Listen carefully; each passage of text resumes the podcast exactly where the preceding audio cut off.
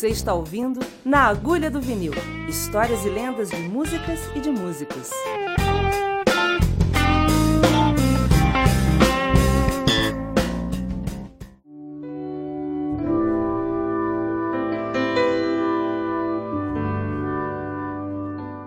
Na Agulha do Vinil. Hoje é dia 22 de outubro de 2018. De todos os programas vai ser o único que vai ter a data em que foi gravado. Há seis anos atrás, eu fui ao aeroporto de Congonhas receber o maior ídolo que tive na minha vida. Ele é um dos três responsáveis por eu ser músico. Ele compôs o riff da música que me deu vontade de tocar a guitarra ou contrabaixo. Pouca gente sabe, mas eu queria ser contrabaixista. Tentar tocar contrabaixo, como ele, como outros que também me influenciaram depois. Mas logo no começo eu percebi que se eu tocasse contrabaixo eu jamais poderia tocar com os baixistas que eu admirava. Aquilo que foi uma fascinação de um garoto de 12, 13 anos se transformou numa relação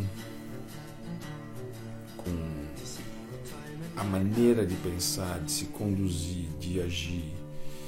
Como é que alguém pode, no auge do estrelato, continuar produzindo música de tão intensa qualidade e até seu último momento na Terra está completamente entregue à música. Há seis anos atrás eu conheci pessoalmente Jack Bruce. Fui recebê-lo, ao invés de ter uma plaquinha do lado de fora do aeroporto, porque ele não tinha a menor ideia de quem eu era, a saída dele, voo de Londres eu recebi com o livro dele. E ele saiu, olhou para mim e falou assim: You're Andre? Eu falei assim: Yes, I am. Ele falou assim: Nice touch. E apontou para o livro. Meus queridos, ouvintes do Na Agulha de Vinil, eu estou muito acostumado a conhecer gente famosa, desde muito cedo.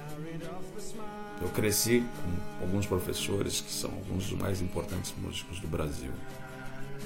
Alguns dos meus amigos de infância são referências nacionais dos seus instrumentos. Estou meio que calejado lidar com um artista famoso. Quando nós chegamos na frente do carro que ia nos levar para o hotel, eu peguei ele pelo braço assim olhei ele no olho e falei assim: Eu não acredito que eu estou te conhecendo. Ele deu um sorriso, a esposa dele entrou comigo atrás, ele foi na frente. Pegamos um trânsito absurdo. Absurdo. E fomos conversando. E ele é muito bom de história.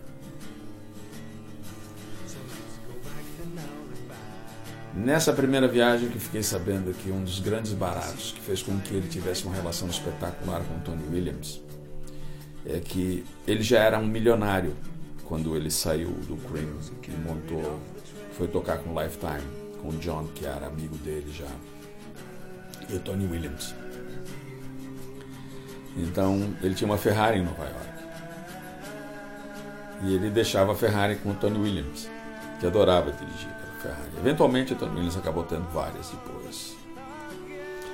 Foi nesse primeiro passeio que eu fiquei sabendo que o Clapton era bração pra caramba, que comprou uma Ferrari, mas não conseguia manobrar o carro no meio da rua. E foi ele que ensinou o Clapton a dirigir Ferrari. É...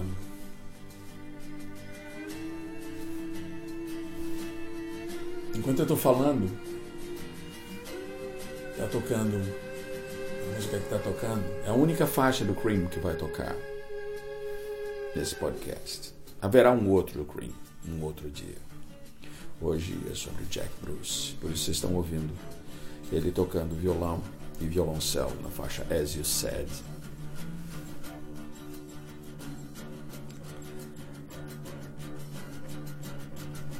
Jack compõe no piano, Jack compõe no violão, Jack compõe com Peter Brown, Jack compôs Sunshine for Love no baixo acústico. Num dia em que a sessão de, de composição dele estava tão fraca, já era, dia estava amanhecendo, quando ele falou assim, How about this? O Peter Brown olhou para a janela e falou assim: It's getting near down when light, lights close tired eyes. E esses versos, esse riff mudou a minha vida. Eu me lembro de pôr o disco de novo para o meu pai. É, algum momento de janeiro de 73, se eu não me engano. Cream já tinha acabado. Eu não tinha sabido porque eu comprei Pop Story, versão nacional. Um disco simples, o alemão é duplo. Capa amarela, Pop Story Volume 1 da Polygram. Provavelmente a ideia do Miguel Aranega de lançar essa série. Provavelmente a Polygram para encurtar e não ser tão caro, sou simples. Mas eu ouvi Cream pela primeira vez e falei para meu pai: eu não sei o que é, mas é isso que eu quero fazer o resto da minha vida. Você quer tocar o quê? Eu falei assim, eu sei que eu não quero tocar bateria, mas eu quero tocar qualquer uma das outras duas coisas. Não sei se é a guitarra ou se é o contrabaixo, mas eu quero fazer isso. E a minha obsessão pelo Cream foi tão grande que a uma altura do campeonato eu tinha ingressos de shows que eu nunca fui. Eu tinha pôsteres de show que eu nunca fui. Eu tinha todos os bootlegs possíveis e imagináveis da história. Eu tinha todos os discos em edição de ouro, em edição comum, os vinis originais da época, os vinis relançados, a caixa masterizada, a caixa de singles. Eu havia conversado com o Ginger Baker em 1983, me diverti muito com ele em Nova York, numa tarde, fui assistindo tocando Bottom Line. E por mais que o Clapton tenha sido a maior influência do meu início como guitarrista, o Jack Bruce sempre foi meu maior ídolo. Eu tinha quadro do Jack Bruce no pôster dele quando ele saiu do Queen e fez um show único com o Larry Coryell e o Mitch Mitchell. Banda de abertura eram duas bandas que estavam começando, um tal de Mountain e um garoto chamado Johnny Winter. Ele não tinha o pôster. Eu não dei para ele. Também não dei para o Larry Coryell quando me pediu. Nesses dias de relação com ele, fomos e jantar algumas vezes. É, Eu ouvi algumas das histórias mais espetaculares, porque que ele gostava mais do Gary Moore, do que do Robin Trower ou do, do Clapton, da energia musical do Gary Moore. Eu, eu entendi que não havia hum, uma tristeza na relação dele com o Clapton nem com o Jack Bruce nem com perdão, com o Ginger Baker. Era aquela coisa de que chega uma altura do campeonato e você está cansado de discutir pelo mesmo assunto, de brigar pela mesma coisa. Pô, o show tinha sido tão maravilhoso. Em Londres, que a gente resolveu fazer em Nova York. Aí o Ginger veio reclamar do volume da, do meu contrabaixo, que estava alto. Pô, quando a gente está tocando no Royal Albert Hall, com uma acústica maravilhosa, aí você vai tocar no Madison Square Garden e ele vai reclamar de volume. Porra!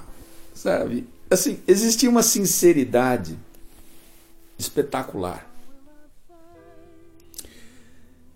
E no segundo dia dele na, na cidade, foi marcado uma entrevista para o jornal Globo. E chegou uma moça, repórter da Globo, linda, global. Não tenho a menor ideia do nome dela. Lembro que era loira. E como eu era produtor dessa turnê, junto com meu parceiro Marcel Castro, Gabrielzinho, e quem é encarregado de alguma dessas funções. Então eu recebi a moça e falei assim: desculpa, você tem alguma ideia do que você vai falar com ele? Ela falou assim: olha, me ajuda porque eu não tenho a menor ideia de quem ele é.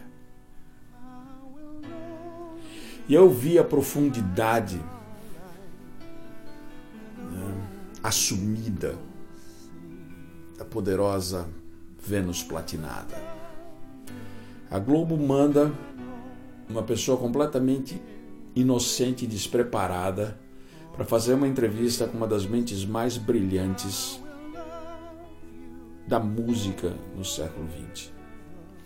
Jack Bruce é um cara que até hoje recebe, recebia cartas, né, naquela época, recebia cartas de antigos veteranos do Vietnã que disseram que Sunshine of Your Love era uma música que dava gana deles continuarem vivos em meio àquela guerra nojenta e desnecessária. Esse é o homem que fez a trilha sonora no auge do Peace and Love, ele escreve uma coisa tão icônica que dá sustentação emocional para uma pessoa que está tomando tiro de manhã, de tarde, de noite. E a Globo não sabia quem era, mas mandou fazer uma entrevista. Como eu conheço um pouco de show business, eu fiz uma mesa com todos os discos, todos, tudo que ele tocou na vida. Tudo, tudo. Uma mesa de aproximadamente 4 metros, coberta de vinis, CDs, a obra dele completa. Que o cinegrafista, mais do que depressa, filmou tudo. Pegou detalhes de todos eles, um por um. O cara era profissional. Mas ela era interessada então ela sentou comigo e eu fiz a lição de casa dela.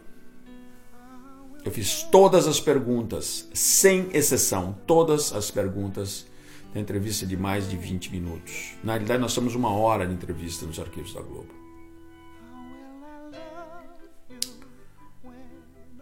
E ele desceu, terno branco, parecia recém-saído de um filme de Cuba, óculos escuros, tudo montado. Ele passou, olhou pela mesa, olhou para a esposa dele, deu um sorriso e deu uma entrevista imaculada. Sensacional. E ela foi muito bem, ela foi muito feliz no timing, em deixar ele falar, em comentar as coisas que ela ia entendendo. Ele agradeceu a entrevista, a entrevista foi ao ar, deve ter tido uns 10 minutos, foi sensacional. Mas ao término da entrevista, ele abraçou a esposa, que estava muito feliz com o impacto daquilo, que realmente é um troço gigantesco.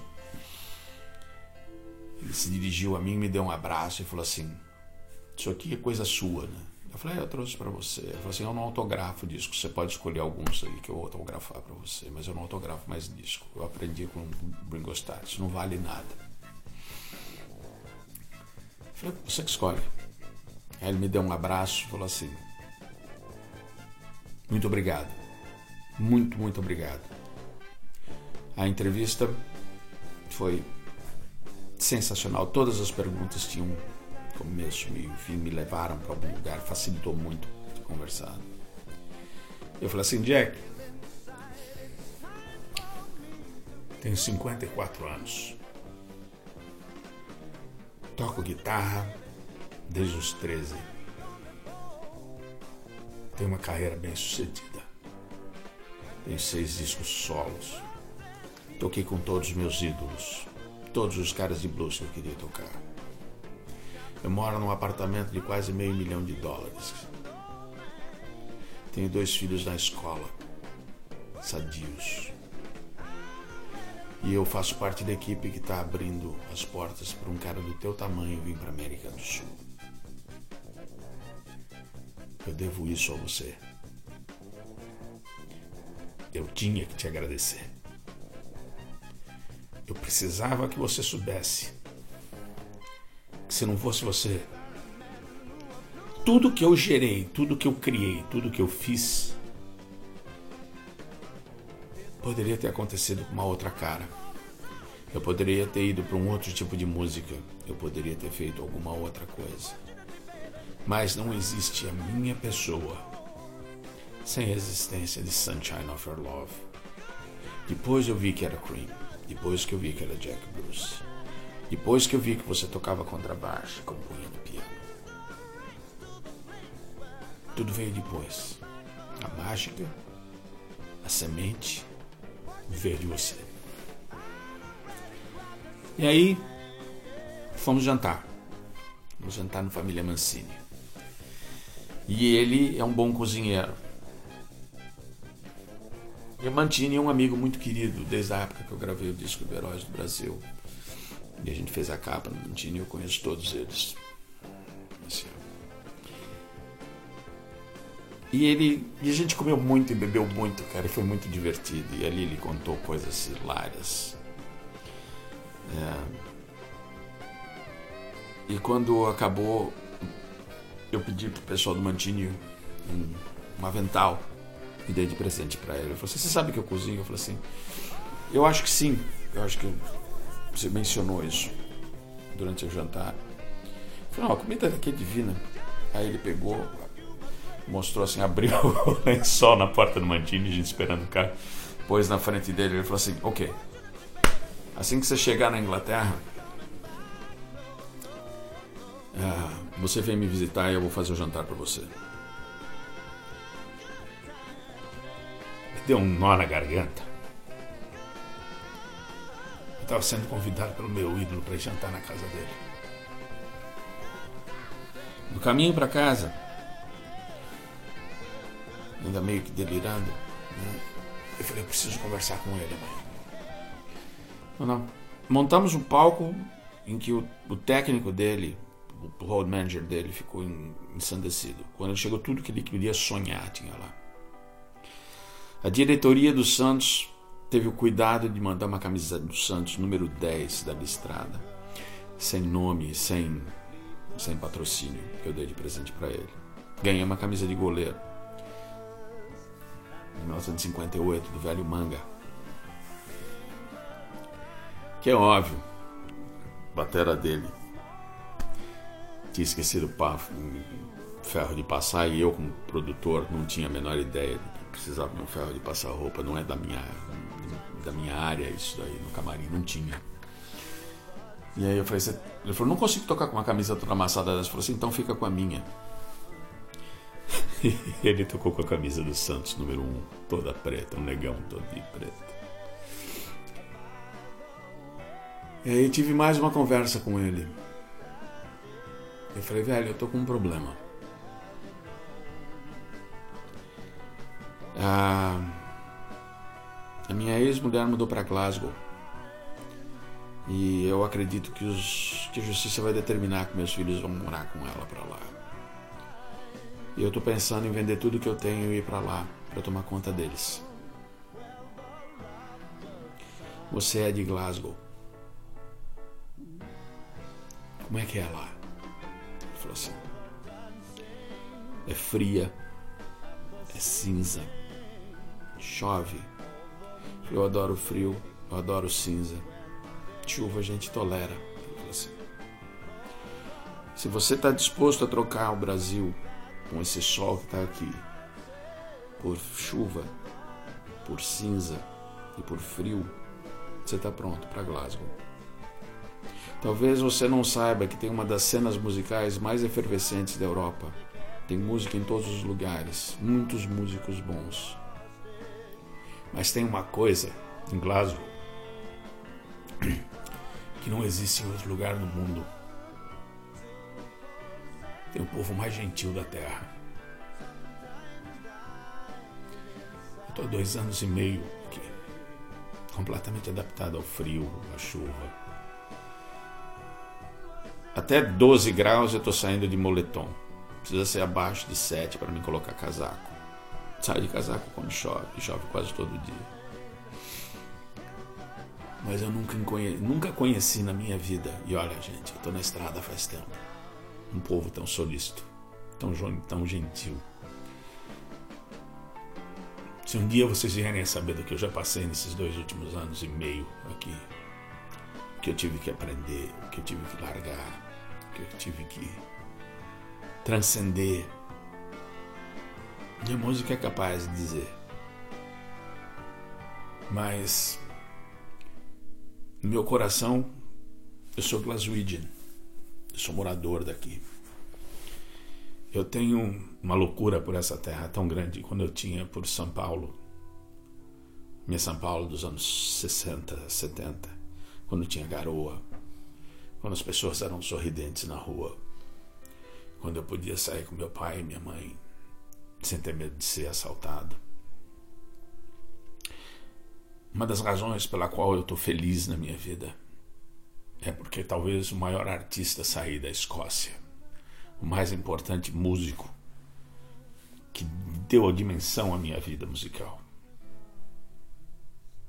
me apontou um caminho. Eu vivo esse caminho hoje. E a música dele reflete isso daqui.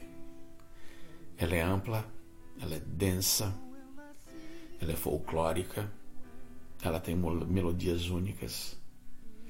E cada vez que eu sento no parque, eu vejo os esquilos subindo para pegar nozes no meu bolso. Eu vejo os corvos gralharem das árvores, dando bom dia e sentarem no banco do meu lado, esperando que eu jogue um pedaço de, de fruta para eles. Eu entendo que eu estou num lugar diferente. Eu estou num lugar que a sintonia com algo superior é presente 24 horas por dia. Eu me encontrei na terra do meu ídolo. Vou falar isso pela primeira vez. Chances de que eu me naturalize escocês são muito grandes. Chances de que eu não volte mais para o Brasil maiores ainda. Meus filhos estão completamente adaptados. Minha carreira musical está renascendo. Eu toco músicos escoceses, para pessoas escocesas. E eu sou tão bem recebido, tão acarinhado. Minha música cai tão bem para eles como o aplauso deles cai para mim. Eu não seria músico sem o Jack Bruce. E eu não seria o André Cristóvão de hoje, sem a Glasgow e a Escócia dele. Podcast de hoje é uma homenagem a um mágico mudou minha vida de garoto e de adulto. As músicas que vocês vão ouvir, eu separei algumas a gente começou com As You Said. Vocês vão ouvir a versão de folk song duas vezes. Uma pelo disco, espetacular disco Monk Jack, que é ele de piano e Hammond. E a versão original do Harmony Road, que é uma rua perto da onde eu estou indo morar agora. Eu estou indo para o Southwest e ele, ele morou. Harmony Road é uma rua ali perto. Agora eu estou mais do lado norte da cidade. Não tão perto de Bishop Creeks onde ele, Bishop Briggs, onde ele nasceu. Meu filho mora perto da onde ele viveu quando voltou do Canadá. Southside. Nós vamos ouvir folk songs. Nós vamos ouvir duas vezes. Nós vamos ouvir Never Tell Your Mother That She's Out of Tune, do primeiro disco Songs for a Tailor, com George Harrison, de guitarra base. E ele contou para mim assim: o George é um dos melhores guitarristas de base que eu já ouvi na minha vida. O tempo dele é impecável. A gente vai ouvir Temp from Imaginary Western, também do mesmo disco, mas pela versão ao vivo do Seeds of Heart, festa de 50 anos dele, gravado na Alemanha. Por que na Alemanha? Porque ele era casado com Margaret, alemã. Ela contando para mim. Ah, ele veio, a gente começou a namorar, ele ficou um dia, ele ficou dois, ele ficou três, de repente fazia três anos que ele estava morando comigo na Alemanha, ele nunca voltou, demorou para ele voltar para morar na Inglaterra. A gente vai ouvir também do Harmony Roll a música Can You Follow. E para encerrar, uma música que representa muito vários romances que passam passaram pela minha vida. Ships in the Night, com um solo memorável do Eric Clapton. É do disco, uma compilação dele. Tem duas compilações. E Ships in the Night porque algumas criaturas, alguns músicos, algumas mulheres passam na vida da gente e iluminam aquele breve momento. Nem sempre a lua está iluminando a nossa jornada, os momentos mais escuros. Mas são amores fantásticos e músicos imensuráveis que trazem luz para a vida da gente. Cheers, Jack. I drink to you.